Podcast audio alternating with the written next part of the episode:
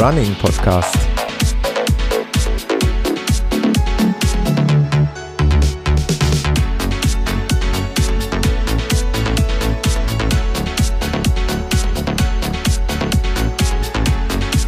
Episode 72.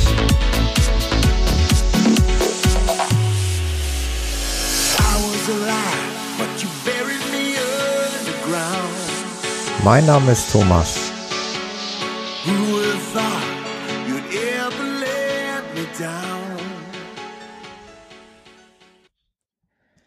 Grenze ist dort, wo die menschliche Vorstellungskraft endet.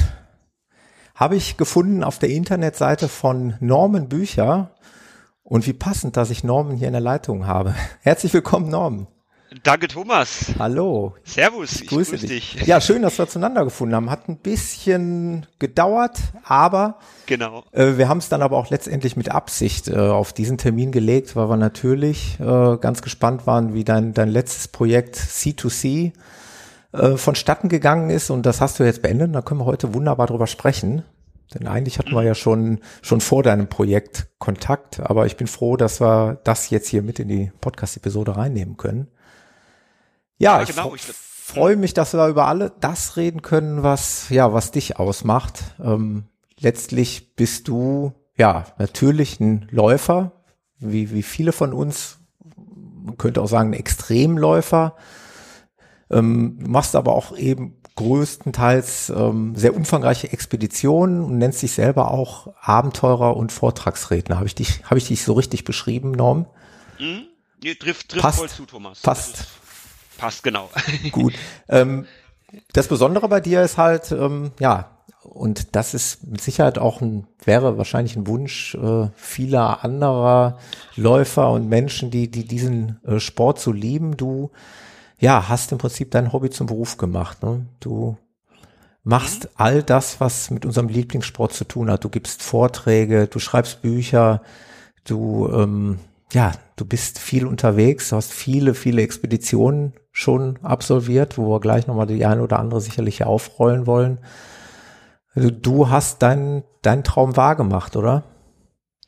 Ja, kann man so sagen. Ich meine, man sagt immer so schön, äh, seine Träume leben. Ähm, daran glaube ich. Und äh, ich sage es in meinen Vorträgen auch immer wieder, Träume ist das eine, äh, das Ganze in ein konkretes Ziel zu bringen, ist das andere. Und äh, natürlich ist es ein Privileg dann zu sagen, man hat, wie du schon sagtest, äh, sein Hobby zum Beruf gemacht. Ähm, ja hört sich jetzt erstmal schön an natürlich. Ich mache das jetzt seit knapp zehn Jahren. Ja. Ist aber auch ein harter Weg gewesen, das sage ich immer dazu. Das äh, ist immer auch so schön, wenn man sieht, ach, der hat jetzt ein paar Bücher geschrieben, steht da auf der Bühne, hält einen Vortrag, ja. kann davon leben. Äh, wie gesagt, es, es ist wunderschön. Äh, ich, ich, ich, ich bin mir dessen auch immer wieder neu, aufs Neue bewusst. Ähm, auf der anderen Seite sage ich, das war ein langer Weg. Das hat mit Entbehrungen zu tun. Ähm, wenn man einen sicheren Job damals aufgibt, gut bezahlten Job als, als Consultant, als Unternehmensberater. Ja. Und dann wirklich sagt, äh, nee, äh, ich hänge den an den Nagel und mache mich als, als Läufer, als Abenteurer, als Vortragsredner selbstständig. Das war schon ein, äh, ja, ein Schritt ins, ins Unbekannte, ins äh, kalte Wasser, wie man so schön sagt. Ja. Aber natürlich, äh, ich sage bis heute, es war es war der Richtige. Das meine meine Passion, meine Leidenschaft. Ich glaube, jeder, der der läuft, kann das nachvollziehen, wenn man da einfach so ja rausgeht, die Natur, das Ganze einfach so so immer wieder aufs Neue erleben darf und das bis heute einfach, es ist, ja, es ist ja, geil. Es total. Also, ist die Passion. Jetzt mal ganz ehrlich, da werden viele da draußen jetzt sitzen und werden sich denken, ja, klar, ist das, wäre das auch mein Traum. Also ich würde vielleicht auch gerne meinen Bürojob an Nagel hängen und würde lieber einen ganzen Tag laufen. Aber wie du schon gesagt hast, es ist ja nicht nur das Laufen. Ne? Du hast also auch viel Arbeit mit den Vorträgen und und mit anderen Dingen, die du tust, das kannst du ja vielleicht auch gerne nochmal gleich hier aufwickeln. Aber vielleicht nochmal ganz kurz, wie, wie, wie entsteht sowas? Also ich meine, ich würde jetzt nicht auf die Idee kommen, auch wenn ich noch so viel Lust hätte, aber ich, ich würde jetzt, auch wenn ich das Laufen noch, noch so viel liebe, aber wie komme ich dann auf die Idee zu sagen, ich äh, ja, versuche jetzt davon zu leben? Wie funktioniert das? Muss man ja auch irgendwie eine Geschäftsidee haben. Ne? Muss ja irgendwie ja, auch das Geld reinholen. Irgendwo muss man ja von leben und Klar, wobei die war damals, als ich den Sprung wagte, gar nicht so ausgeprägt. Ja. Also ich, ich sage immer, das ist ein Prozess gewesen und äh, du sagen, klar, laufen war, ist die Passion, aber daraus zu sagen, ich ist nicht nur ein Hobby, ich möchte daraus einen Beruf machen oder davon leben können, ist das andere gewesen. Mhm. Und ich glaube, der, der springende Punkt war so 2006, 2007, so die, die Inspiration durch ein durch einen Coach. Ich war bei einem Bewerbertraining bei einem, bei einem Unternehmensberater, der gleichzeitig auch als Speaker, als Redner unterwegs war und hat von seinem Sport das Bodybuilding, hat damit gar nichts zu tun, ja. aber das war so seine Passion und da hat er von mir erzählt und einen Vortrag gehalten und da hat es bei mir Klick gemacht und habe gedacht, hey, was er kann mit Bodybuilding, Vorträge halten, Seminare geben, ähm, kann ich auch machen oder will ich auch machen. Und das war so der allererste Impuls, jetzt über zehn Jahre her, 2006 war das in Berlin. Ja. Und seitdem habe ich dran gearbeitet und gesagt, hey, mein, mein damaliger Job als Unternehmensberater hat mich überhaupt nicht ausgefüllt. Das war gar nicht mein, ich weiß nicht, jeder, der es kennt, der so mal so einen Job hatte, einfach äh, Dienst nach Vorschrift, so irgendwie, ich war froh, wenn Feierabend Nine war, wenn to ich five konnte. Job. Hab das irgendwie schlecht, mehr schlecht denn recht ja. durchgezogen, habe dann gekündigt 2008 und habe parallel immer dran gearbeitet, so wirklich die Passion laufen ähm, zu einem Beruf zu machen. Ja. Ist ja schon cool, wenn man auf deiner Webseite, ich sag's auch mal gleich für die Hörer, aber ich verlinke das eh noch in die Show Notes, norman-bücher.de auf die Startseite geht, dann ähm, wechseln die Startbilder so zwischen einem Bild eines Extremläufers, der scheinbar in großer Hitze irgendwo durch die Gegend läuft, und auf der anderen Seite ja, der Redner und Vorträger, der, der da wirklich von einer, ja, ich sag's jetzt mal, wirklich von einer Menschenmasse steht und offensichtlich dann einen Vortrag hält, ist schon ein großer Spagat. Ne? Wie, wie, wie fühlt sich das denn an, vor, äh, ja, die, die sehen ja schon fast aus wie Geschäftsleute, vor Geschäftsleuten zu sprechen und was erzählst du denen? Um was geht's da? Um welche Werte? Welche Werte vermittelst du da? Es war anfangs schon etwas äh, komisch, wenn man, ich bin eher so ein introvertierter Typ und wenn ich da mein allererster Vortrag ist über zehn Jahre jetzt her, wenn ich da mir vorstelle, das denke ich da mir, zum ne? allerersten Mal vor, ja. Einer, vor einer Menschenmasse und, und, erzählst und das ist eine neue Erfahrung. Das muss auch alles, gekonnt sein, ne? Mal macht, ja. ist äh, ist ungewohnt, es war schwierig und ähm, aber ich habe es gemacht, ja, habe das nochmal gemacht, habe das nochmal gemacht und mit der Zeit habe ich habe ich eine, eine Routine bekommen. Ja. Hat mir auch dann, dann Spaß gemacht, wenn man wirklich von seiner Leidenschaft dann erzählt über, klar, die Abenteuer mit, mit Bildern, mit Videos, ja. die Geschichten, die Stories.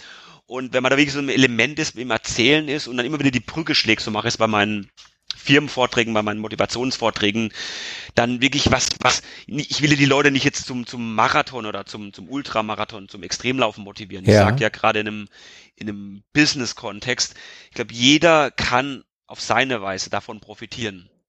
Ja. In seinem Leben oder ja. auch in seiner Berufswelt. Was es heißt, Ziele zu setzen, ähm, seine, seine passenden Motive zu finden, warum er arbeitet, warum er einem Hobby nachgeht, warum er morgens aufsteht. Was heißt Willenskraft? Was heißt Disziplin? Was bedeutet es, ähm, mit, mit Rückschlägen umzugehen? Wie gehe ich mit Rückschlägen um? Also viele, viele Themen, wo ich einfach sage, ich komme von meiner Welt, von, von der Extremsportwelt mit Geschichten, mit Bildern und schlage immer wieder die Brücke zum, zum Alltag oder zum Berufsleben. Jetzt mal ganz ehrlich, hast du das auch trainiert, dieses Vortrag, oder hast du es dir wirklich selber angeeignet? Vorträge ja, ich sage mal, jeder, jeder Vortrag ist, ist, ist, ist ein Training. Du, ist ein du Stück weit, dich weiter, genau, du kannst hunderttausendmal ja. daheim im stillen Kämmerlein ja. stehen und von Spiegel reden, sag ich mal. Ich stelle mir das unheimlich, es hat ja ein bisschen was von Entertainment, ne? Die Leute wollen, ja, natürlich, natürlich. wollen ich sage immer, nicht gelangweilt äh, sein, die wollen unterhalten werden. Ne? Ja, natürlich aber du, du lernst ja, das ist ja erwiesen, du lernst ja durch Emotionen. Das ja. heißt, du kannst, du, man kennt jeder von euch, der schon mal so, so einen klassischen trockenen Fachvortrag gehört hat, nichts gegen einen Fachvortrag, aber wie viel bleibt da hängen und wie viel bleibt hängen, wenn du die Inhalte, die Impulse in eine Geschichte verpackst? Ja. Und ich glaube, das ist die Kunst. Und da sage ich immer wieder, wenn du es schaffst, die Menschen emotional zu bewegen, emotional mitzunehmen, mit, mit authentischen, echten Impulsen. Das ist so mein Anspruch, sich ja. nicht verstellen, wo ich sage, wenn ich auf der Bühne stehe, vielleicht rede ich zu schnell, vielleicht äh, habe ich ab und zu einen Dialekt, aber das bin ich und äh, ein paar gefällt's, ein paar gefällt's nicht, mhm. aber ich glaube, sich nicht zu verstellen, ist auch so ein Impuls, da muss man nicht auf der Bühne stehen. Ich glaube auch in, im, im, in anderen Lebensbereichen, sich nicht zu verstellen, einfach zu sagen, ich bin authentisch, ich bin echt, ich stehe zu meinen Stärken, ich stehe auch zu meinen Fehlern. Ja. Und ich, ich gehe meinen Weg. Und das habe ich gelernt, jetzt nicht nur auf der Bühne als Redner, sondern auch die Art und Weise, wie ich, wie ich laufe oder meine, meine Laufphilosophie, die hat sich auch geändert die, die letzten fünf oder zehn Jahre. Ähm, aber einfach zu sagen, ich gehe da meinen Weg und ähm, das ist das ist gut so. Äh, du sagst, deine äh, Laufphilosophie hat sich geändert. Wie, wie meinst du das? Ähm, wie, wie hast du dich entwickelt? Du warst wahrscheinlich mal in Anführungszeichen, ja, mit Sicherheit, wie jeder von uns, mal ein Laufanfänger. Äh, bist an den klassischen Weg gegangen, irgendwie so wie ich auch, Halbmarathon, Marathon und mhm. ja? Ja gut, klar, mit Halbmarathon oder mit einem Volkslauf angefangen, dann Halbmarathon, erster Marathon, wie man halt so anfängt. Ja. Und sehr viel klar, Straßenwettkämpfe gemacht oder überhaupt Wettkämpfe gemacht. Da war mal damals noch die, die Zeit wichtig, so die Platzierung und so sehr viel ja, wettkampforientiert gelaufen. Und ich habe immer gemerkt, so, das war mir gar nicht bewusst, so, zunächst nicht bewusst, äh, immer so eine zumindest latente Unzufriedenheit. Immer gemerkt, so, ob jetzt viele City-Marathons gemacht, ja. Venedig, Frankfurt, Hamburg, aber so immer so trainiert und dann auf drei Stunden 30, drei Stunden 15, drei Stunden, so, versucht schneller zu laufen, mich zu verbessern, aber immer gemerkt, so die, die Wettkämpfe haben mir nicht so das große Glücksempfinden gegeben. Ja. Und dann ist, ich weiß nicht, wie es überhaupt entstanden ist, aber war mal der Wunsch da, ich, ich will mal einen Ultramarathon laufen. Ja. Mal mehr wie als kommt Marathon, mir bekannt vor. Ultra laufen. Und das habe ich 2001 gemacht in Biel, so die ja, Hunderter, ja. den Lauf der Läufe, so der mit der traditionsreichste Ultramarathon eben die 100 Kilometer damals 2001 und habe gemerkt, wow, das ist eine ganz andere Art von Laufen. Ja. Hab das 2002 der nächste gemacht, viele das Nachtlauf in Karlsruhe, 80 Kilometer und gemerkt, äh, ja, so je länger die Strecke, so Ultramarathon, auch bei Nachtlaufen, das ist so eher meins, ja. wo die Zeit gar nicht so entscheidend ist äh, mit im Vergleich zu, zu einem zu einem Volkslauf oder einer Mittelstrecke. Und das wurde so nach und nach so meine ja, meine, meine Lieblingsläufe, so das, das Ultramarathonlaufen, vor allem auch das Laufen in der Natur. Ich bin auch sukzessive weg vom, vom Asphalt gegangen, von der Straße, ja. rein in den Trail, in den Ultra-Trail und äh, ja, das wurde so so meine meine Passion, meine Leidenschaft. Das habe ich dann nach und nach ausgebaut, so die erste eigene Laufexpedition gemacht. Und äh, das ist auch heute so so meine. Ich sage immer, ich bin jetzt nicht mehr der Wettkampfsportler, ich bin Expeditionssportler, wo ich sage, mir geht's nicht um möglichst schnell von A nach B zu kommen oder mich mit anderen im Wettbewerb zu messen, sondern es geht darum oder für mich darum, ähm, möglichst viel zwischen A und B zu erleben. Ja. Also das Erlebnis, die, die das Erfahrung, Erlebnis die eigene Grenzerfahrung, mhm. das ist für mich entscheidend und gar nicht so sehr, ich möchte da schneller laufen oder schneller als der andere sein. Das ist für mich so mittlerweile völlig, völlig egal. Aber wie gesagt, es hat sich so mit der, mit der Zeit entwickelt. Du, du fängst ja in der Regel nicht an und sagst, ich äh, starte und laufe gleich morgen 100 oder mehr Kilometer, sondern ist ja ist ein Prozess. Ja. Meine, du denkst es, kennst es, Thomas, auch andere von euch. Du fängst an, eher kürzere Strecken läufst mal einen Halbmarathon, einen Marathon ja. und dann ist vielleicht auch mal der Wunsch da länger zu laufen. So war es bei mir. Und wie gesagt, heute laufe ich dann, habe ich in der Regel ein, maximal zwei große Projekte im Jahr, ja. auf die ich mich dann fokussiere. Ja, wo wir beim Thema Motivation sind. Äh, ich habe ja. ja. wirklich, ich habe äh, aktuell, ähm, ich habe ja auch das große Glück, in einer der vergangenen Episoden den Professor Dr. Oliver Stoll hier in der Sendung gehabt zu haben. Mhm. Äh, Sportpsychologe und ähm, ja, den muss ich auch demnächst nochmal einladen und du wärst mit Sicherheit auch ein geeigneter Gesprächspartner, aber darum geht's jetzt heute nicht, aber nur mal so nebenbei gesagt, bin ich ja auch die 100 Kilometer dieses Jahr gelaufen und bin jetzt aktuell tatsächlich in so einem Motivationsloch. Also es ist, ist das, was mir Freunde, ja, ich will nicht sagen prophezeit haben, aber ähm, wo man gesagt hat, das könnte natürlich passieren, äh, das ist genau passiert, dass äh, ich momentan so, ja, so eine kleine Laufunlust habe. Und äh, das ist schon, schon spannend. Also man entwickelt sich weiter und, und, und treibt sich immer nach vorne. Und dann irgendwann ist das große Ziel erreicht und dann geht es eben darum, neue Ziele zu mhm. erreichen. Ne? Und ich denke, mhm. das ist auch das, was du dann machen musst. Ne? Wenn du jetzt hier so ein äh, Projekt C2C zu Ende gebracht hast, wo wir ja gleich drauf zu sprechen kommen, äh, dann geht's da wahrscheinlich darum, was ist das nächste. Ne? Du musst im Kopf mhm. dann schon wieder was parat haben, ja. um nicht ja, glaub, in so ein Loch zu fallen.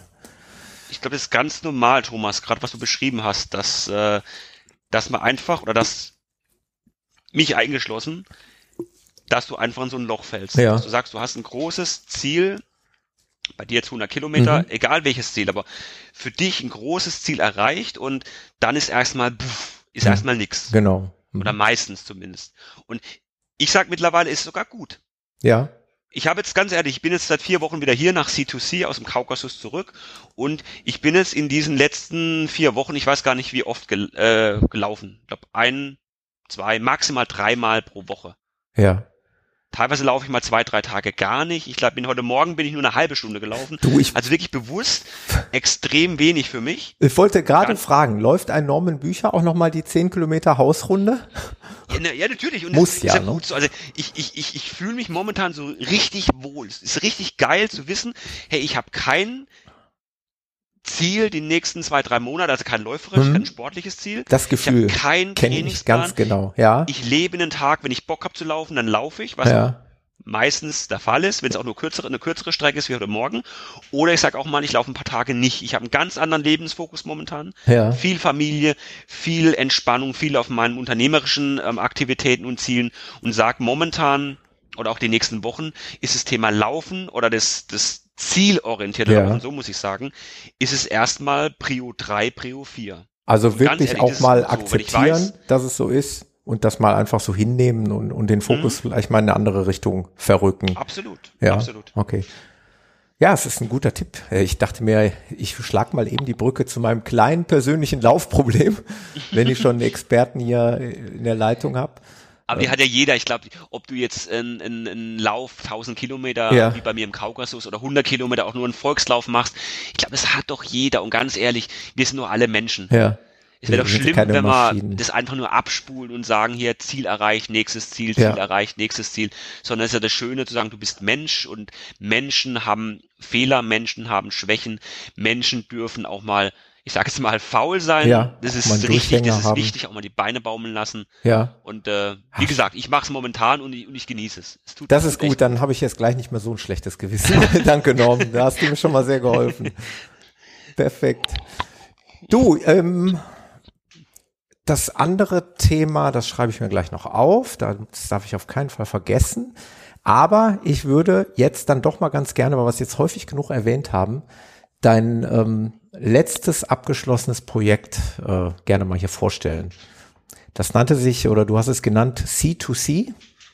Aus natürlichem logischen Grund. Magst du uns das mal kurz äh, beschreiben? Also sprich, äh, auf welchen Weg hast du dich gemacht? Von wo nach wo? Wie lang und wie viele Kilometer äh, hat sich das Ganze? Ich habe es im Übrigen natürlich auch partiell verfolgt auf Facebook, Mhm. äh, weil du ja wunderschön äh, dort deine Etappen, sag ich mal, gepostet hast. Daher konnte ich das ein bisschen mitverfolgen. Aber vielleicht für die Hörer mal.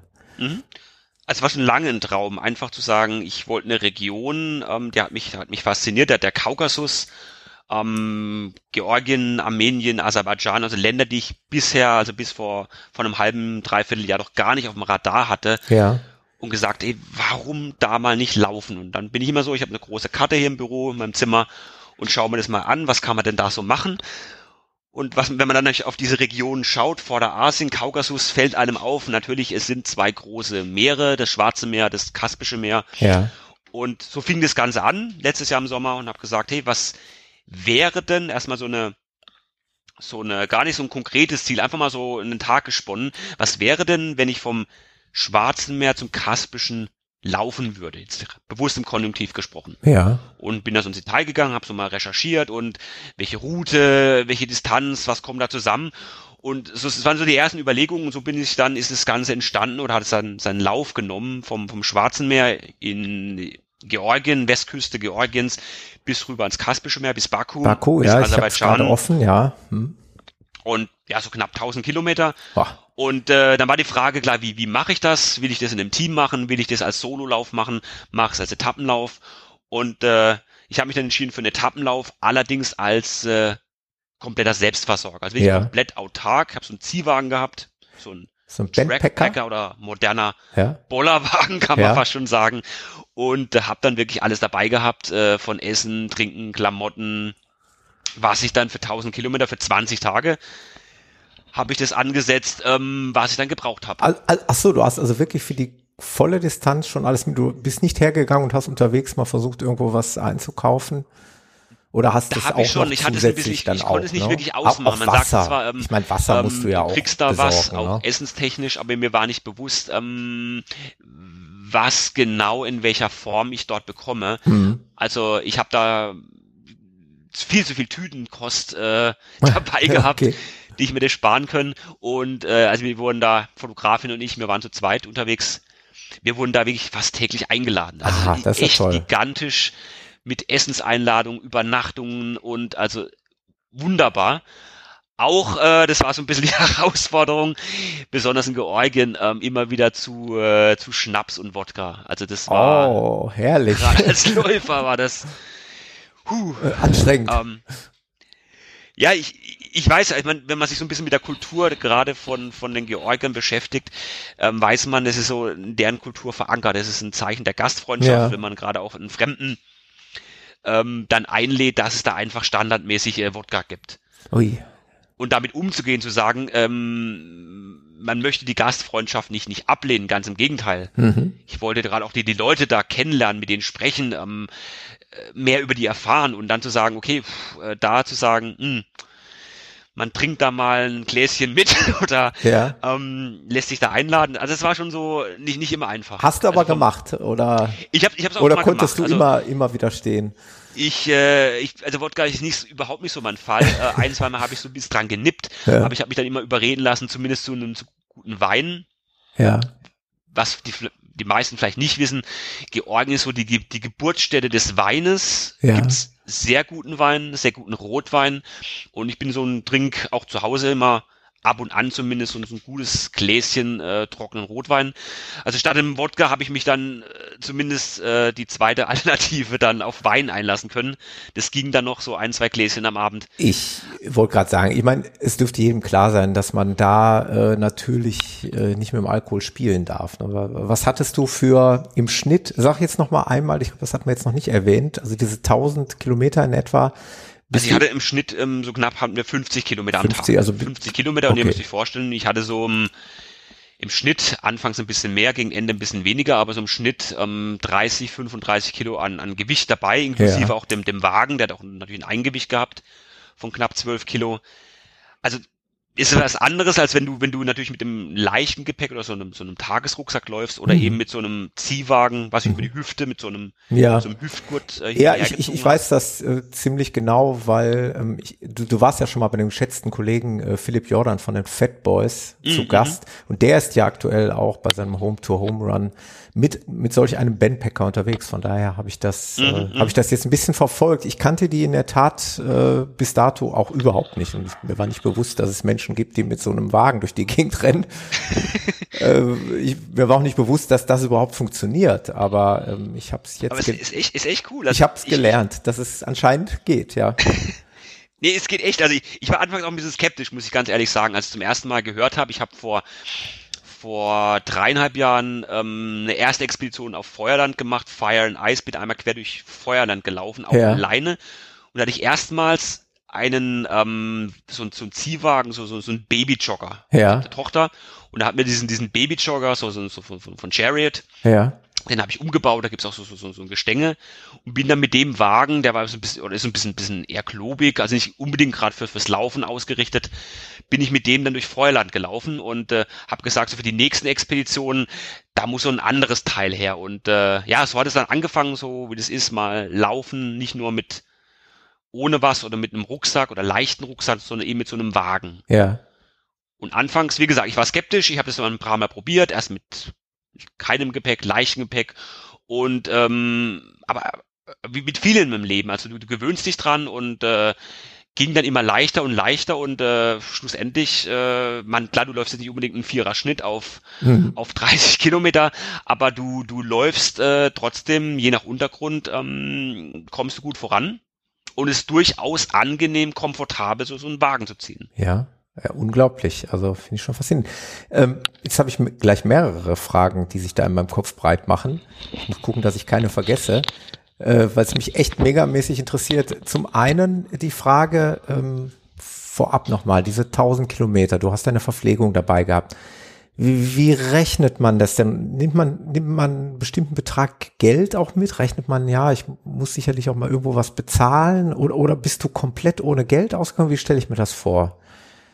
Wie, Nein, hast du also übernachtet? Hast du hast hauptsächlich im Zelt oder, oder, oder die Gastfreundschaft der, der Einheimischen nutzen können? Wir haben sowohl, oder?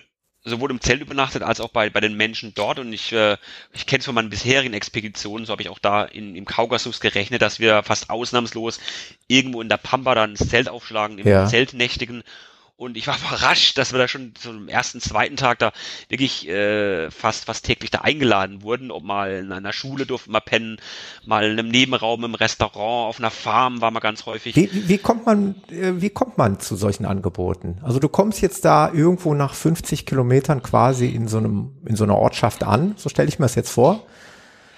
Und also es, es ja kommen doch nicht alle Leute direkt auf dich zu und fragen, nee, nee, hey, das, das, das du, nicht, aber du? es war, es war einfach, es war ähm, unglaublich, wie gesagt, schon gastfreundliche Menschen, offene Menschen, herzliche Menschen. Ähm, und obwohl wir äh, die wenigsten haben Englisch gesprochen, geschweige denn Deutsch, ja. äh, mein äh, Georgisch ist auch, ist auch äh, begrenzt, sehr kann ich verstehen. Also wir haben da uns irgendwie mit Händen, Händen und Füßen, ja. Füßen da verständigt, irgendwie mit, mit Gesten. Aber ich fand es immer wieder spannend, wie du trotzdem dich verständigen konntest, wie, du, wie, wie man es trotzdem unterhalten haben, wie dich die Leute verstanden haben ja. und dich relativ schnell einfach gesagt, hey komm, suchst du ein Bett, suchst du Übernachtung, du kannst bei uns pennen. Also, aber, aber was mich wirklich interessiert, also, bist du auf die Leute zugegangen oder sind sie größtenteils? Teils, teils. Ich Immer bin so, auf die Leute okay. zugegangen. Ja. Oder meine Fotografin, wir waren ja dann als Duo dann zu, zu zweit unterwegs. Ja. Oder äh, wir wurden angesprochen. Also wir wurden ganz oft angesprochen. Jetzt nicht unbedingt nur abends dann zum, zum, zum übernachten teilweise, wenn wir tagsüber durch ein, durch ein Dorf fuhren, einfach zu einem Chai, ich weiß nicht, wie viel, wie viel Chai, wie viel Tees, wie viel Kaffees ja. wir äh, da getrunken haben ähm, oder auch Pausen, die wir so gar nicht geplant hatten, ähm, einfach einfach gemacht haben, weil wir gesagt haben, hey, das ist cool, einfach die die Menschen da zu kennenzulernen, ein Gespräch, eine Begegnung und du weißt nie, wirklich, was, was, was sich daraus entwickelt. Und das fanden wir immer spannend, einfach nicht nur von A nach B so möglichst ja. schnell zu laufen, sondern wie schon gesagt, zwischen A und B möglichst viel erleben. Das ist so, so meine Maxime. Und äh, das ist im Kaukasus war das einfach eine, eine Freude, wo ich sage, klar kann man oder hätte ich mehr als 50 Kilometer am Tag laufen können. Ja. Potenzial. Aber ähm, klar, über 20 Tage, insgesamt 1000 Kilometer ist das eine, aber wie gesagt, mir ging es jetzt vordergründig nicht nur ums Sportliche, sondern einfach das so die vielen, vielen ja. kleinen Momente dazwischen, die, die Menschen, die Begegnungen, ob es mal ein Truckfahrer war, der da vorbeigefahren ist, ein paar nette Worte gefunden hat, ähm, ein Chai-Tee mit einer alten Frau, die uns da verköstigt hat, also viele, viele kleinen Momente und die bewusst wahrzunehmen und zu genießen, ich glaube, das ist die Kunst. Und das habe ich wieder aufs Neue da im, im Kaukasus gelernt. Ja, verstehe ich, äh, weil du, ja, weil du das, äh, ja, diesen Lauf eben genießen wolltest. Du wolltest nicht schnell das Ziel erreichen, sondern du wolltest eben, also der Weg war im Prinzip das Ziel, kann man sagen. Ne? Mhm. Das kann ich, kann ich gut nachvollziehen. Du erwähntest gerade, äh, du warst unterwegs mit einer Fotografin. Jetzt stellt sich mir die Frage, ähm, auch wenn ich deine Expedition irgendwie verfolgt habe, aber ich habe keine Antwort auf diese Frage gefunden. Ist die Fotografin die ganze Zeit mitgelaufen? Nein, nein. Okay. Gottes Willen, ich glaube, es. Äh, das wäre ja dann auch schon Extremsport. Ähm, ne? Aber sie ähm, ist, ähm, hat mich mit dem Rad begleitet. Mit dem, ah, ja. das hört sich jetzt erstmal immer so die Frage. Klar, ich äh, war zu Fuß, äh, im Laufschuh unterwegs, sie per Rad. Ähm, aber ich fand es immer wieder spannend. Ich habe teilweise auch je nachdem, je nach Profil, je nach Etappe, teilweise Etappen mit mit ähm, mit mit Pässen, mit mit äh, mit Gravel Road, mit unwegsamem Gelände und 14, 15, 16 Prozent Steigung über über viele viele Kilometer und dort mit dem Rad vor allem unterwegs zu sein. Ich habe dann teilweise ihr Rad auch mal so gerade mit extrem steil wurde auch ein paar Meter, ein paar Kilometer hochgeschoben. Ja. Also ich ziehe immer wieder auch heute noch den Hut vor ihr, auch eine die dann teilweise mit der Leistung. Ausrüstung. Ja ich glaube, jeder, der so ein bisschen hobbymäßig ähm, als Fotograf unterwegs ist, weiß, was du so ein bisschen als, als Ausrüstung, als Equipment brauchst und dass es durchaus Gewicht hat. Ja. Und das hat sie alles dabei gehabt, inklusive ihr auch ihre ihre Klamotten, ihre Verpflegung hat sie selbst äh, mit, mitgetragen. Also großen großen Respekt, dass sie da wirklich äh, mit ihrem Rad da unterwegs ist. Und wie gesagt, 50 Kilometer auf dem Rad hört sich jetzt erstmal nicht so spannend oder so, so Finde ich schon. an, aber in Anbetracht, wie gesagt, die ersten vier Tage waren fast komplett Dauerregen, hat's äh, nur geschüttet. äh, das, die Strecke, die Route war teilweise extrem profiliert, ja. mit Gefällen, mit Anstiegen. Also da nochmal mit dem Rad äh, das Ganze vor allem auch dann fototechnisch zu, zu begleiten, zu dokumentieren. Also das war nochmal, also da großen, großen Respekt. Ja, auf jeden Fall. Also ich sage ja, das ist auf jeden Fall äh, auch eine, eine ganz herausragende sportliche Leistung und natürlich für dich. Ja, da ist man dann dankbar am Ende wahrscheinlich eine wunderbare fotografische Dokumentation dann zu haben. Und vielleicht, ich weiß nicht, wie es bei euch war, aber dass man einfach auch jemanden dabei hat, mit dem man das Glück dann auch teilen kann. Ne? Mhm. Meine, womöglich sind so, mitunter so Sachen alleine auch mal äh, sehenswert und erlebenswert, aber ich kann mir sehr gut vorstellen, dass wenn man so lange da äh, durch, äh, durch die durch die Länder zu fünf mit Physiotherapeut, mit Kamera, ja. Team, Fotograf, also wirklich eine, eine, eine, ein größeres Team. Ja wir waren schon in dieser Zweierkonstellation, war schon oft unterwegs, also Fotograf oder Fotografin und, und meine Person, als auch, das war vor zweieinhalb Jahren in der Wüste Gobi, war ich komplett alleine. Also ah, wirklich ja. zwei Wochen Wüstendurchquerung, komplett alleine, komplett autark. Ja. Und da hatte ich, also das war komplett äh, auch ein, ein ganz, ganz neues Gefühl, eine komplett neue Erfahrung, da wirklich äh, nicht nur zu laufen, sondern auch vor allem dann die, die Nacht äh, alleine zu alleine verbringen, zu verbringen. komplette Stille. Ja äh, jeden Handgriff selbst zu machen, zu dokumentieren, Zelt aufbauen, abbauen, kochen. Ist das nicht also auch, auch kein, kein Gesprächspartner, keine vertrauten Gesichter um sich zu haben? Hat man da nicht also auch komplett andere Erfahrung gewesen? Hat man sich da nicht auch einem gewissen Sicherheitsrisiko ausgesetzt, gerade in der Wüste alleine? Jein, also ich bin ein Mensch, der das schon sehr akribisch äh, plant oder im Voraus plant. Aber natürlich kannst du nicht äh, jedes äh, Risiko oder jeden Punkt da hm. ähm, abschätzen oder wirklich abschätzen. Das macht ja auch so eine Expedition natürlich oder ist auch eine äh, beinhaltet eine Expedition schon von der Definition her. Du kannst nicht jedes Risiko ähm, von vornherein ausschalten. Du stürzt dich ins Abenteuer. Du hast immer mhm. gewisse unbekannte Variablen, die da auftauchen oder auftauchen werden. Da. Ja. Ich habe keine Expedition gehabt, äh, wo von A bis Z komplett alles glatt gegangen ist. Also ob das mal ein Achsenbruch war am Ziehwagen, ob es mal muskuläre Probleme waren. Also jeder, glaube ich, der schon mal über mehrere Tage gelaufen ist, weiß, dass da immer auch unvorhersehbar, unvorhersehbar, unvorhersehbar, schwieriges Wort, ja ähm, auch durchaus da mal äh, Schwierigkeiten und Herausforderungen einfach kommen und die werden kommen. Und äh, das war auch im Kaukasus so, das war in der Wüste Gobi so, das war in Patagonien so, in Australien, in vielen, vielen Ländern und Expeditionen der Fall. Und äh, ich glaube, das macht auch so eine Reise, so eine Expedition auch spannend. Kannst du ähm Jetzt ad hoc, äh, will ich jetzt nicht damit überfallen, aber könntest du von, von Schwierigkeiten reden bei deiner C2C-Expedition, äh, damit mit der Hörer sich mal was darunter vorstellen kann. Ich meine, jeder von uns wird sich denken können, dass nicht alles eitel Sonnenschein ist und dass nicht immer alles wunderbar nach Plan funktioniert. Ne? Aber gab es große glaub, Schwierigkeiten? Keine, keine große, nicht die Schwierigkeit gewesen, aber es war der, der Beginn war schon etwas, ich sage jetzt mal ungemütlich. Ähm, Schwarzes Meer und äh, das war so Etappe 1, da sind wir losgelaufen und wir haben da morgens aus dem Fenster geschaut, noch ein Bett gehabt und da hat es nur geschüttet. Ja. Es waren so elf, zwölf Grad, viel wärmer wurde es an dem Tag nicht. Und so rauszugehen, also überhaupt in das Projekt zu starten und du hast gewusst, hey, nach dem Tag kommen nochmal 19 Tage. Also da hast du gut drei Wochen, 1000 Kilometer haben, haben auf dich gewartet. Du läufst los mit Dauerregen, 11, 12 Grad. Wie gesagt, das ist kein, äh, keine, keine, keine Wohlfühlveranstaltung, das ist auch klar, aber rein von, von der Moral, rein vom Kopf her zu sagen, du läufst los und ähm, und da hast dich gewusst, oder wir haben gewusst, die nächsten Tage waren nicht viel besser von rein ja. von der Wetterprognose.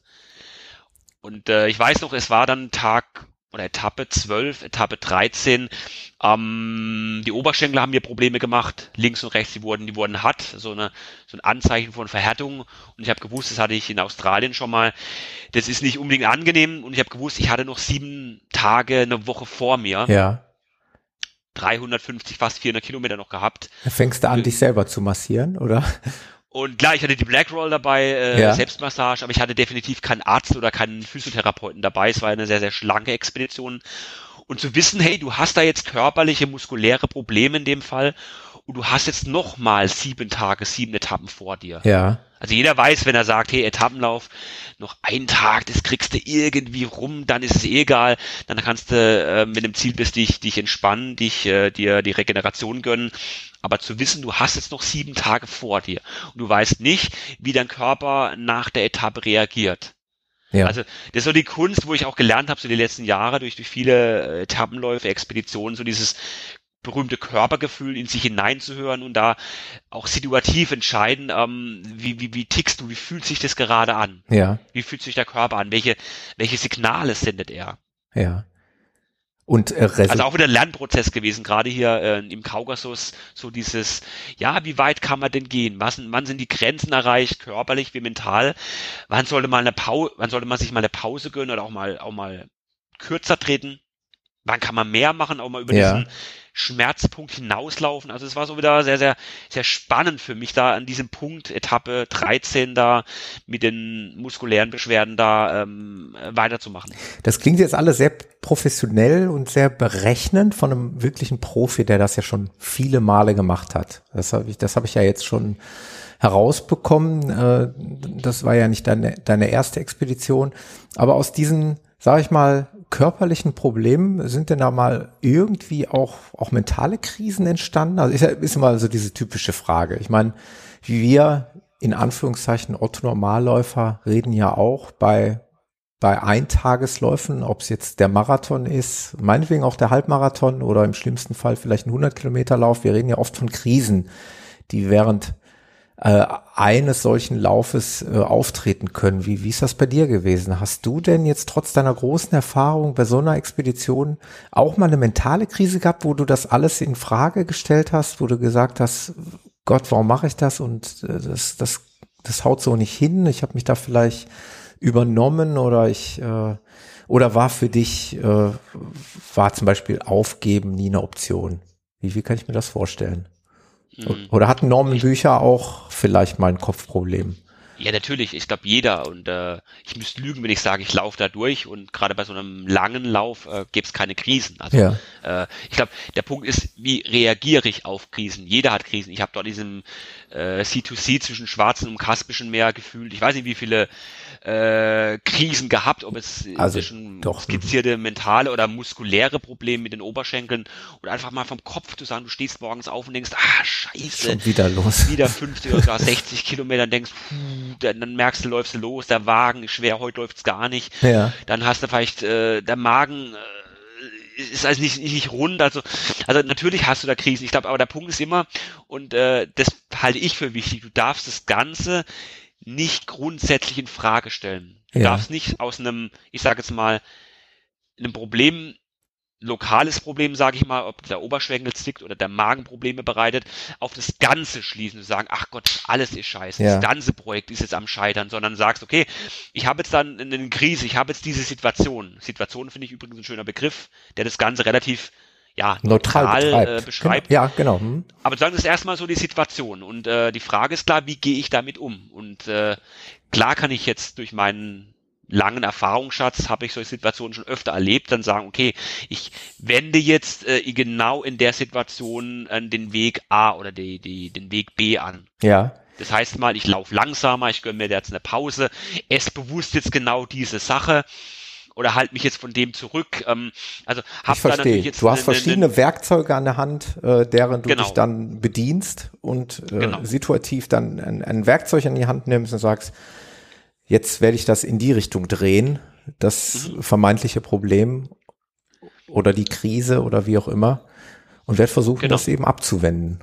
Richtig, aber ich, ich würde nie das ist auch so ein Tipp, je nachdem auch, auch auf, auf Breitensport, auf Hobbyläufer, muss ja gar nicht äh, ultra so, genau. lange Strecken laufen. Ja. jeder, der schon mal einen Marathon oder einen Halbmarathon gelaufen ist und weiß, hey, da hast du auch Gießen. Und ich denke zu sagen, ich will es nicht aufgeben. Das ist für mich äh, äh, eine Option, die ich jetzt nicht ausschließen äh, will. Ähm, überhaupt nicht. Ich meine, es gibt, es gibt Punkte, da ist es klüger. Ja. Ähm, auch mal abzubrechen. Gerade wenn es um gemacht, gesundheitliche Problematiken ähm, geht. Ne? Muss das man auch in Betracht ziehen, einen, ja. in einem gewissen Punkt. Aber grundsätzlich zu sagen, okay, das ist erstmal die Situation und äh, ich habe darauf eine Antwort und ich stelle nicht mein gesamtes Tun in Frage.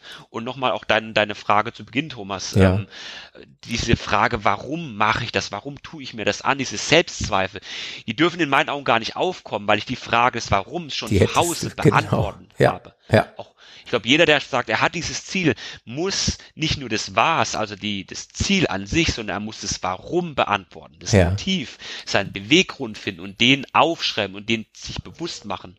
Und dann kommen gar keine Selbstzweifel auf, wenn ich an so einem, an so einem toten Punkt bin, dass du sagen, hey, warum tue ich mir das an? Ich, ich, das ist für mich die falsche Frage. Ja. Deshalb, diese Frage des Warums musst du vorab schon vor so einem großen Projekt dir beantwortet haben. Ja, was ich, was ich in dem Zusammenhang ja eben noch mit erwähnt habe, ist, aber ich denke immer, es könnte doch die Frage kommen oder es, es könnte der Zweifel aufkommen, ich habe mir das aber anders vorgestellt.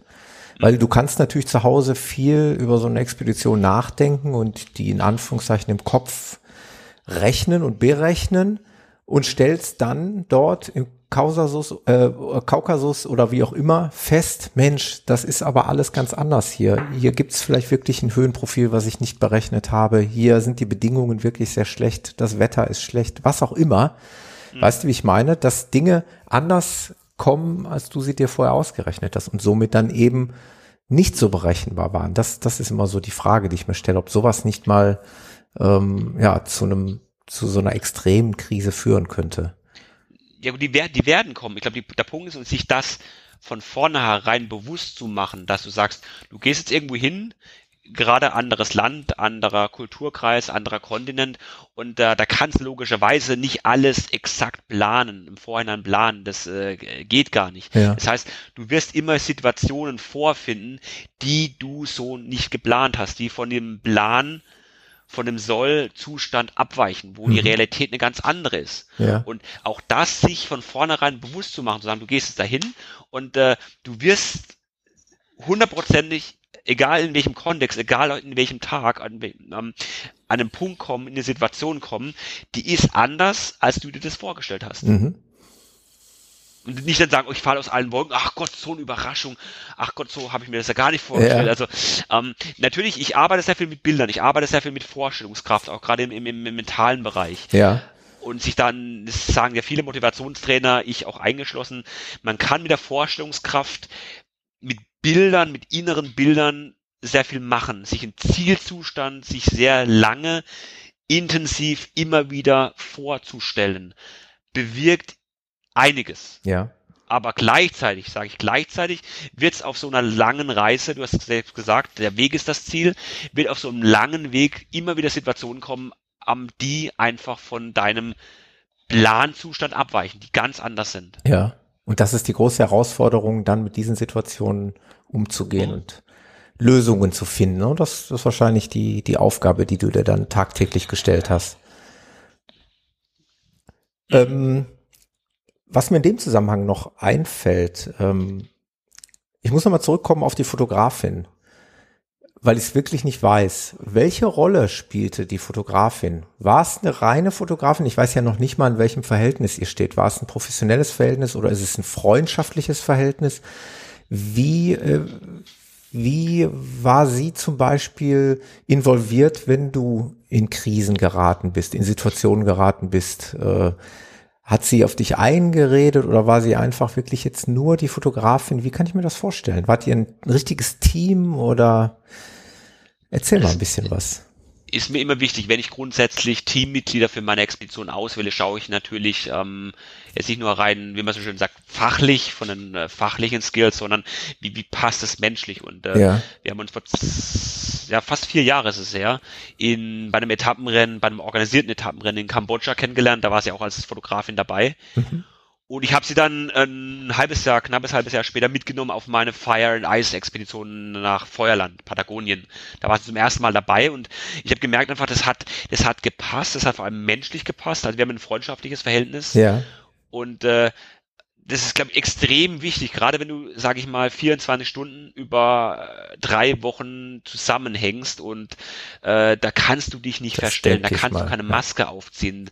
Also und da zu sagen, da hast du ähm, einen Menschen um dich, der dich versteht äh, oder wo wir uns gegenseitig verstehen. Und äh, jetzt nicht nur zu sagen, der macht professionelle Bilder, der versteht seine Arbeit, sein Metier als Fotograf, als, als Journalistin, sondern einfach, das passt menschlich. Das hat, äh, ob das jetzt ganz banal, äh, du bist nach 60 Kilometer, kommst du abends an, es ist dunkel, du weißt, du hast nur ein paar Stunden Zeit zum, zum Schlafen, äh, schnell Zelt aufbauen, irgendwas kochen.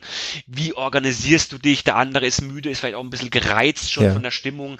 Wie gehst du da auf einen anderen ein? Und also, da einfach zu, zu, zu wissen, den anderen zu kennen, die Stärken, die, die Schwächen und sich da gegenseitig ähm, zu unterstützen. Das war extrem wertvoll und da bin ich echt froh, dass ich da die Carol dabei hatte, die, wie gesagt, da wir uns schon sehr durch die Expedition in Feuerland sehr, sehr gut kannten, da wirklich, das hat einfach, es hat einfach gepasst, wie gesagt, nicht nur vom, vom Fachlichen, sondern einfach vom, vom, vom Menschlichen.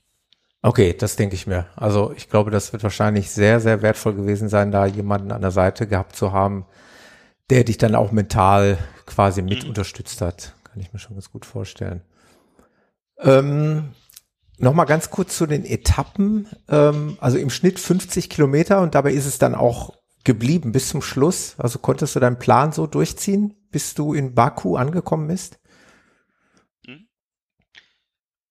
War so, hört sich jetzt im, im, im Rückblick immer so, ich sage jetzt mal relativ einfach an, ja, so die 20 Tage, die 20 Etappen hört geplant. Sich immer einfach an, das ist eigentlich, ist es eine Farce, dass man so darüber spricht, mal eben 50 Kilometer ja, am Tag. Ja, aber ich kann mich erinnern, wenn ich so nochmal so die, die einzelnen Etappen da, da äh, rein, reingehe, mich da hineinversetze ja. in die Tage, in die Situationen und ähm, zum Beispiel Etappe 8, das habe ich heute noch im, im, im Kopf, wie, da haben wir uns da verlaufen wie wir da beide an, an der Weggabelung standen und sagen, scheiße, wie konnten wir den Weg nehmen? Ja. Jetzt das Gleiche nochmal zurück, wo wir morgens losgelaufen sind. Das war hin und zurück, waren es zusammen knapp 45 Kilometer Umweg. Und wir haben, wir haben, wir haben nicht gewusst, äh, schaffen wir es da noch in diesen 20 Tagen. Wir haben gewusst, es war fast ein voller Tag. Der nicht für die Katz, das sagen ah, wir jetzt, äh, haben wir an, an der Situation natürlich gesagt. Aber erstmal 45 Kilometer mh, Umweg. Ja die erstmal noch zusätzlich zu der Gesamtdistanz äh, oben drauf kommen. Und äh, da war man schon natürlich abends äh, geknickt rein, rein vom, vom, vom, vom, vom Mentalen, vom Kopf her. Ja.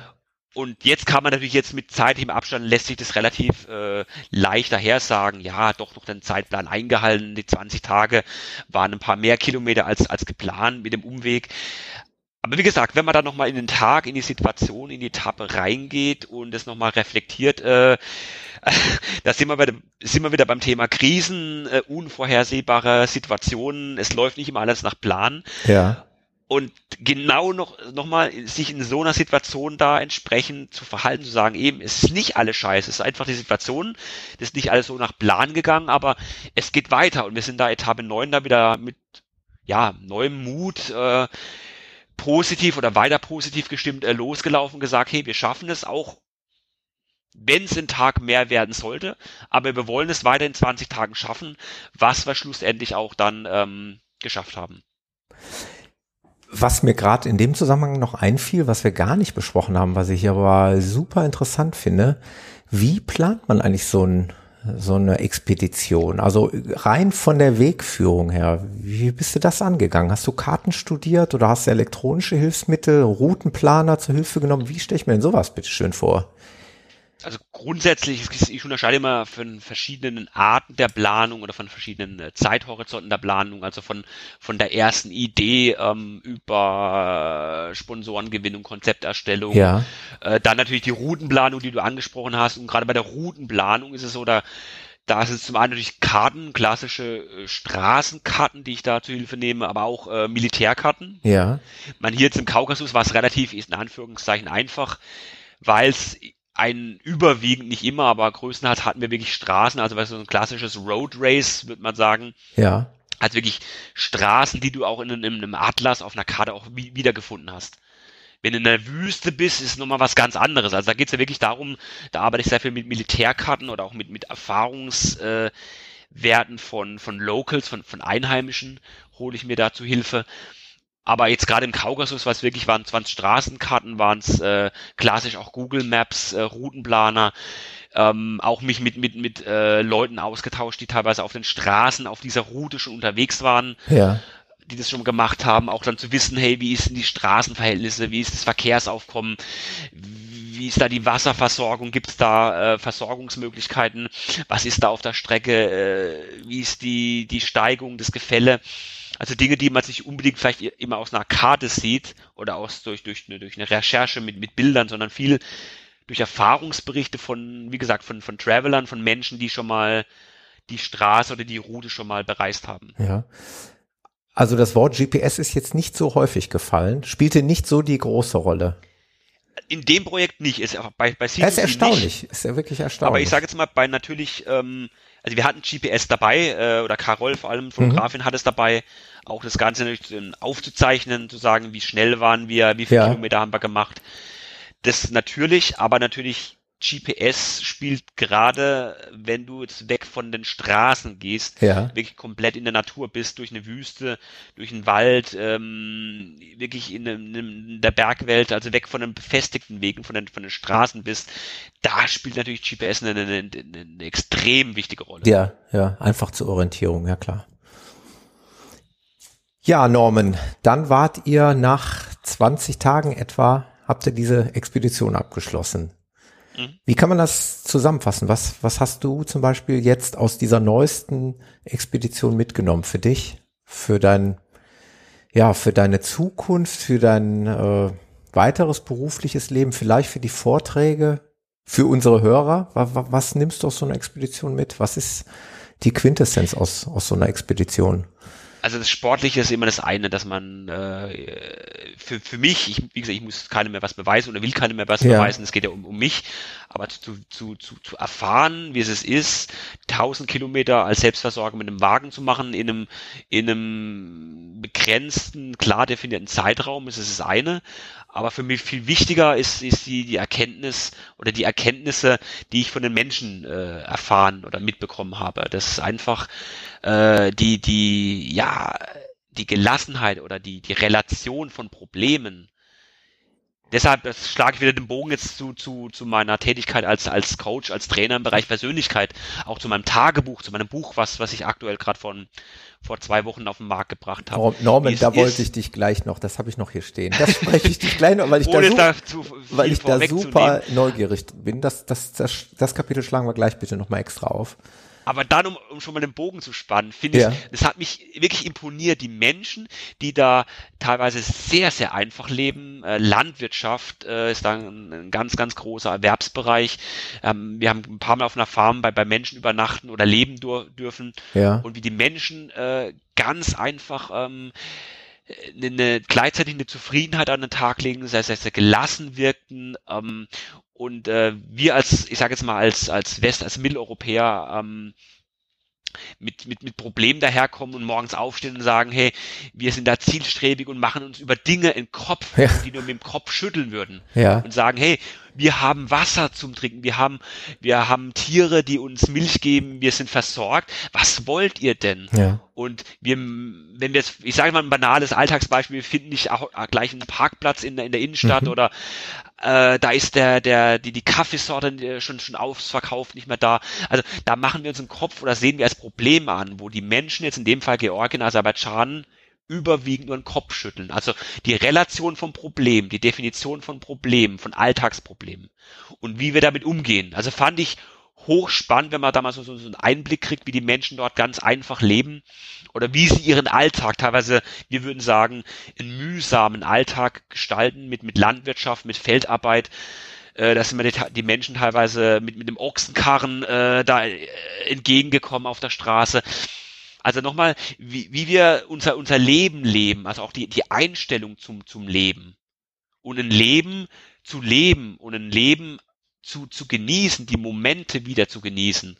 Und das wurde mir bewusst, auch gerade wenn man natürlich, wenn man auf einer Reise ist, ich denke, du kennst es, Thomas, oder auch die Zuhörer, die, die, die da bei, bei einem Lauf oder in dem Urlaub auf einer Reise unterwegs sind, was es heißt, mal einen Moment äh, bewusst wahrzunehmen. Das ja. haben wir im Alltag, verlernen wir das oder haben es verlernt die kleinen Momente und das genieße ich gerade bei so einer Expedition, wenn ich da mal völlig weg raus aus der aus der gewohnten Umgebung bin, da wirklich ähm, aus der Komfortzone draußen bin und sag, ähm, ja, ich saug mal so einen Moment auf. wie sind denn die Farben am Himmel? Was, was, welche, welche Geräusche nehme ich denn gerade wahr? Also da bewusst mal sich, sich zurückzunehmen, mal abzuschalten und da wirklich völlig im Hier und Jetzt zu leben. Ja, also auch das ist so eine, so eine Quintessenz oder nicht eine Quintessenz, aber also ein großes eine Geschenk, ne, Erfahrung was gewesen, du da bekommst dann, ne?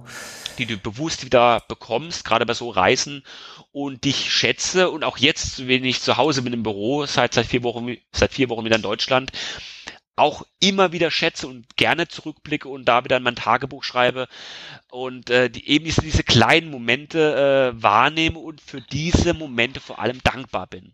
Das glaube ich. Ja, das ist, also das hast du jetzt natürlich wunderschön gesagt, weil das ist im Grunde genommen natürlich das, äh, was man sich unter so einer Expedition vorstellt, ne? dass du mal wirklich äh, raus aus der Zivilisation äh, rein in andere Kulturen kommst und äh, letztendlich auch mal wieder so ein bisschen geerdet wirst, ne? dass wir so ein bisschen von, von unserem hektischen Alltag, äh, die die meisten von uns ja erleben, äh, wo das Leben eigentlich nur so an einem vorbeifliegt.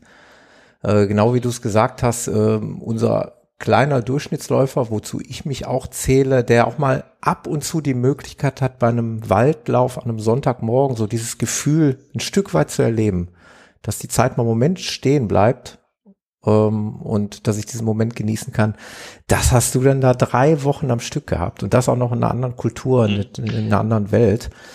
Ja, genau das ist ja der Punkt, Thomas. Also ich glaube, wie du wie es gerade gesagt hast, so äh, der der der Waldlauf oder als Durchschnittsläufer, aber das ist ja völlig unwichtig, ob du jetzt im Kaukasus bist, ob das jetzt ein 1000 Kilometer Lauf ist, ob das ja. nur ein, ein zwei Kilometer Morgenlauf ist, es ein Volkslauf ist. Ich glaube, genau darum geht's, auch speziell vor der Haustür. Mhm daheim in deinen Gefilden, bei einem, ich sage jetzt mal für vielen banalen Trainingslauf, aber genau so ein, ein Anführungszeichen, so ein, so einen banalen Trainingslauf, eine Strecke, die du vielleicht schon hundertmal gelaufen bist, aber immer wieder aufs Neue wertschätzt und erkennst, wow, ich darf hier leben, ich darf laufen, ich bin mhm. gesund, ich darf hier diese, diesen Moment, diesen Tag wahrnehmen, hört sich jetzt ein bisschen, äh, ja, kitschig an, aber, aber, aber diese, diese, diese Momente aufzusaugen und zu schätzen, wertzuschätzen, wieder wertzuschätzen, was man hat, da muss man gar nicht äh, weit weggehen oder mhm. irgendwo in ein fremdes Land gehen.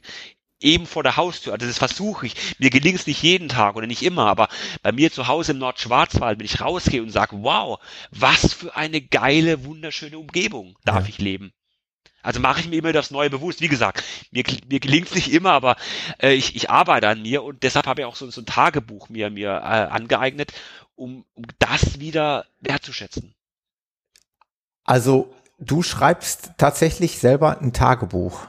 Mhm. Wie ich das im, im Übrigen auch mal vor vielen, vielen Jahren gemacht habe, was aber dann irgendwann wieder ähm, ja sozusagen eingeschlafen ist. Und äh, ja, was man eigentlich ja tun sollte, ne? damit man einfach später mal reflektieren oder überhaupt beim Schreiben schon reflektiert, was was man alles äh, ja an, an guten Sachen hat im Leben und äh, was man erlebt. Hat das eigentlich jetzt jetzt jetzt muss ich doch mal direkt auf den Punkt kommen. Hat, was hat das jetzt mit diesem Atacama das Erfolgstagebuch auf sich? Magst du uns das mal erklären? Das also genau den Punkt, den ich eben genannt hat, also oder die die die die Punkte, es waren ja mehrere, die ich, die ich genannt habe. Das Thema Dankbarkeit, das Thema Wertschätzung, das Thema Bewusstheit. Wir gehen ja größtenteils, viele, viele, mich eingeschlossen, so unbewusst durch den Tag, du hast schon gesagt, es ist eine Anreihung von, von Momenten, es ist so schnelllebig geworden, so schnell gehen die Tage dahin und genau deshalb habe ich ich glaube, mir geht's so wie dir oder wie vielen anderen. Ich habe auch vor vielen Jahren als Kind, als Jugendlicher mal so eine Zeit lang so ein Tagebuch ja, äh, geführt, viele von uns, dann relativ schnell wieder gelassen.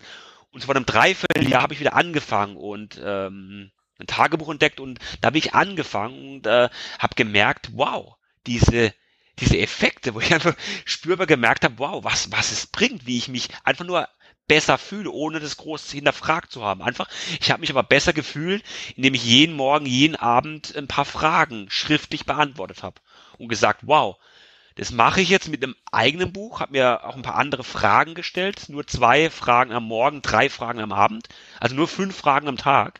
Aber mit diesen fünf Fragen am Tag, jeden Tag mache ich das und ich, ich freue mich drauf. Es war anfangs überhaupt nicht so. War es eher so ein, ja, muss ich das schon wieder machen, eher so, so ein notwendiges Übel.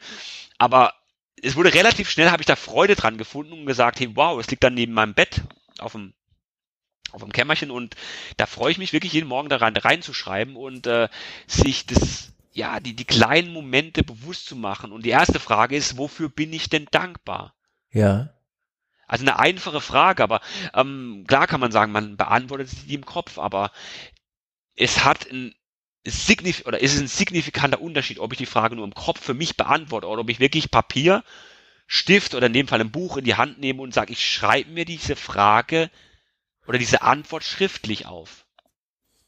Und wie gesagt, wenn man das mal, es ist schwer so in Worte zu fassen und überhaupt den, den Effekt ähm, verbal zu erklären oder zu verdeutlichen. Ich sage immer, du musst es einfach mal machen oder zumindest ausprobieren. Ja. Ob du jetzt nach zwei, drei Wochen merkst, ach Gott, für mich ist es doch nichts. Aber ich habe für mich gemerkt, nach zwei, drei Wochen, es wurde eine Gewohnheit, es wurde eine, eine schöne, eine, eine positive Gewohnheit und es hat vor allem für mich einfach einen Effekt gehabt. Also ich fühle mich oder habe mich dadurch einfach besser ich weiß nicht, wie, wie, wie sagen, einfach, einfach besser gefühlt. Ja, ja, ich verstehe. Ähm, ich verstehe, dass eigentlich der Sinn des ähm, ja, Schreibens in dieses Tagebuch, der liegt wirklich darin, in dem Moment, in dem ich da reinschreibe, ja, das ist, das ist der Moment, der wahrscheinlich dann am wertvollsten ist. Ob ich das später dann alles nochmal durchlese, das nochmal, steht auf, noch auf einem ganz anderen Blatt wahrscheinlich, ne?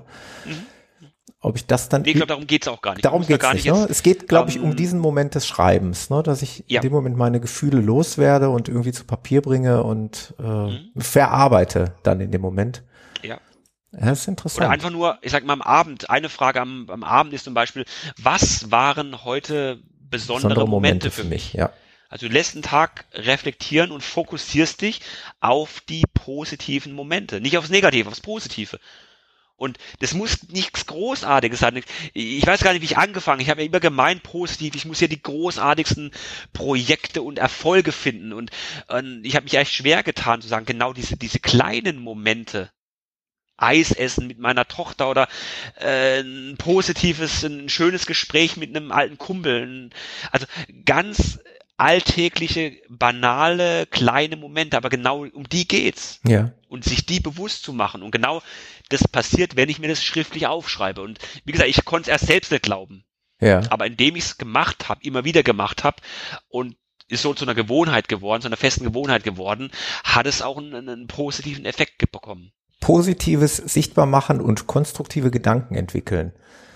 Mhm. So nennst du das Konzept. Äh, ich finde es super spannend.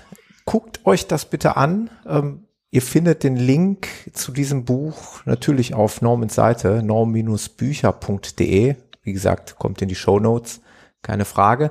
Dort finden wir auch noch, noch viele weitere Bücher. Also du warst schon fleißig in den letzten Jahren, muss man ja sagen. Also es gibt äh, von, von vielen Expeditionen oder auch äh, mentalen äh, Themen, wie zum Beispiel die Macht des Willens oder mentale Stärke, gibt's gibt's Bücher von dir die finden wir alle auf deiner Webseite.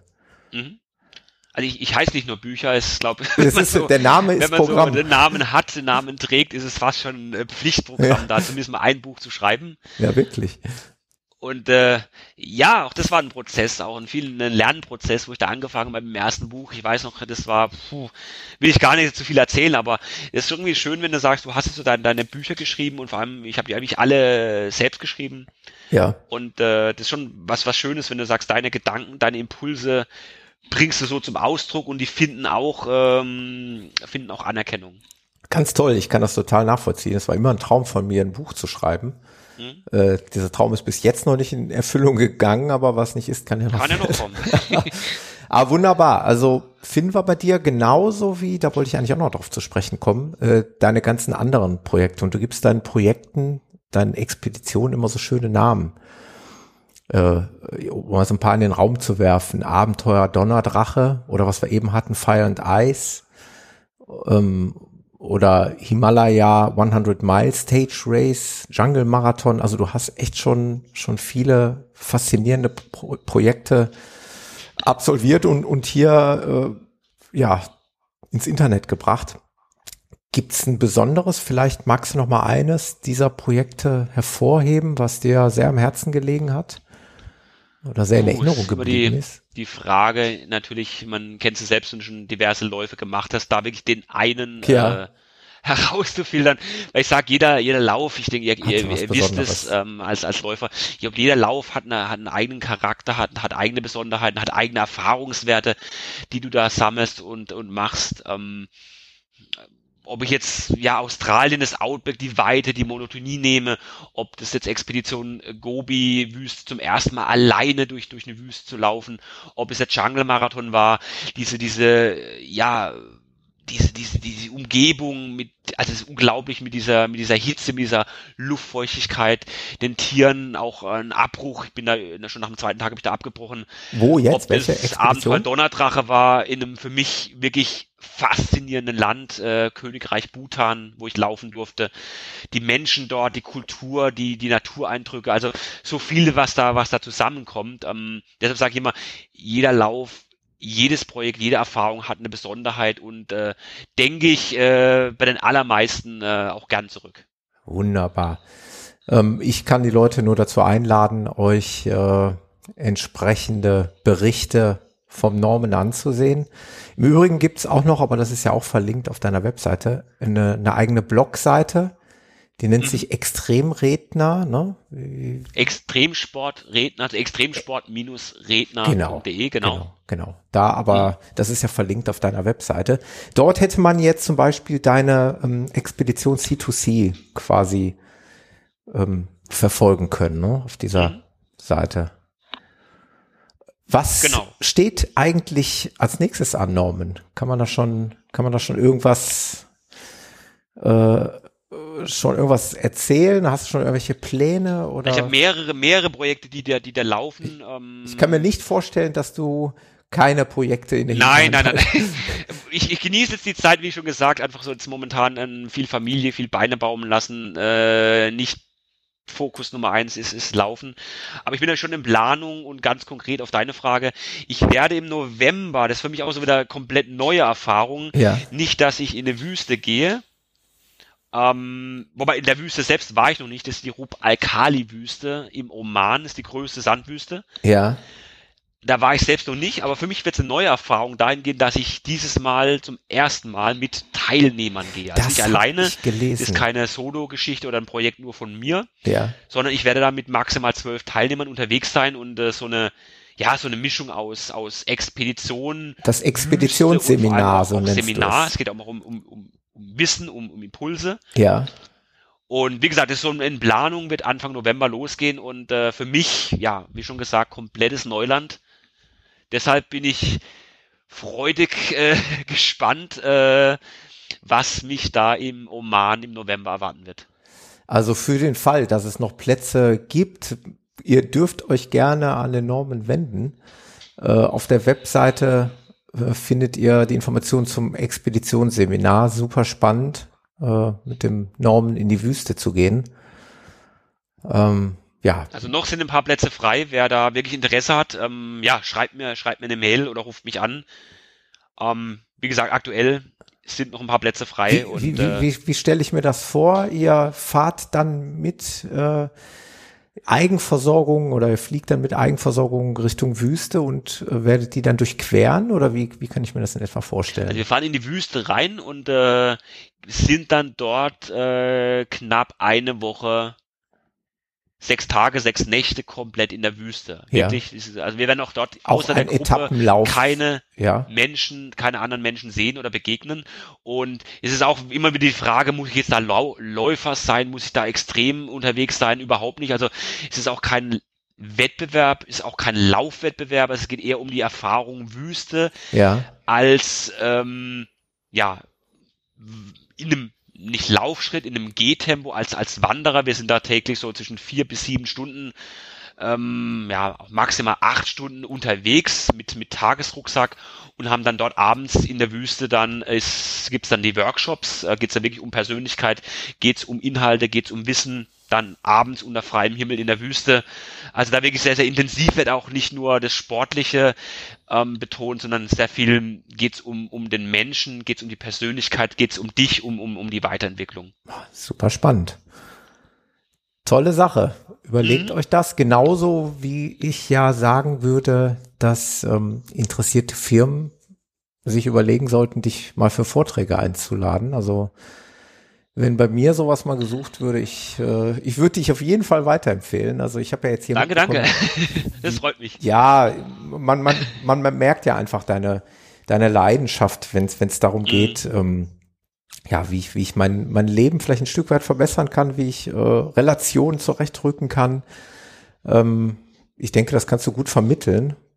Du mhm. kannst es äh, viel von deinem Sport ableiten, aber wie du es eben schon eingangs gesagt hast, denke ich mal, kannst du viel auch auf äh, in Anführungszeichen Nicht-Sportler projizieren und da höchstwahrscheinlich viel auslösen. Ähm, auch da noch. Ich denke auch, der Sport ist eine schöne Metapher. Also, wenn ich da nochmal einhaken ja, darf, klar, hast ja gesagt, glaube ich, der Sport, das Laufen ist ein wunderbares Bild. Ich, gerade wenn wir alle Läufer sind, der, der weiß natürlich, was es heißt, da zu laufen. Und äh, wenn ich da in ein Unternehmen reinkomme und selbst äh, da ein völlig äh, wenig sportaffiner Mensch, sage ich mal, da vor dir sitzt, äh, Führungskräfte, Manager, auch Arbeiter, je nach, je nach Branche, je nach Unternehmen, aber auch immer wieder Leute, die jetzt mit dem Sport oder mit dem Laufsport gar nichts am Hut haben. Aber trotzdem ist so dieses Bild, es ist einfach, es ist ein Bild da, es ist eine Geschichte da, es sind, es sind Emotionen da. Und nicht einfach sagen, das Thema Persönlichkeit, Erfolg, Motivation, Ziele wird so trocken vermittelt, sondern einfach, es ist ein Erlebnis, es ist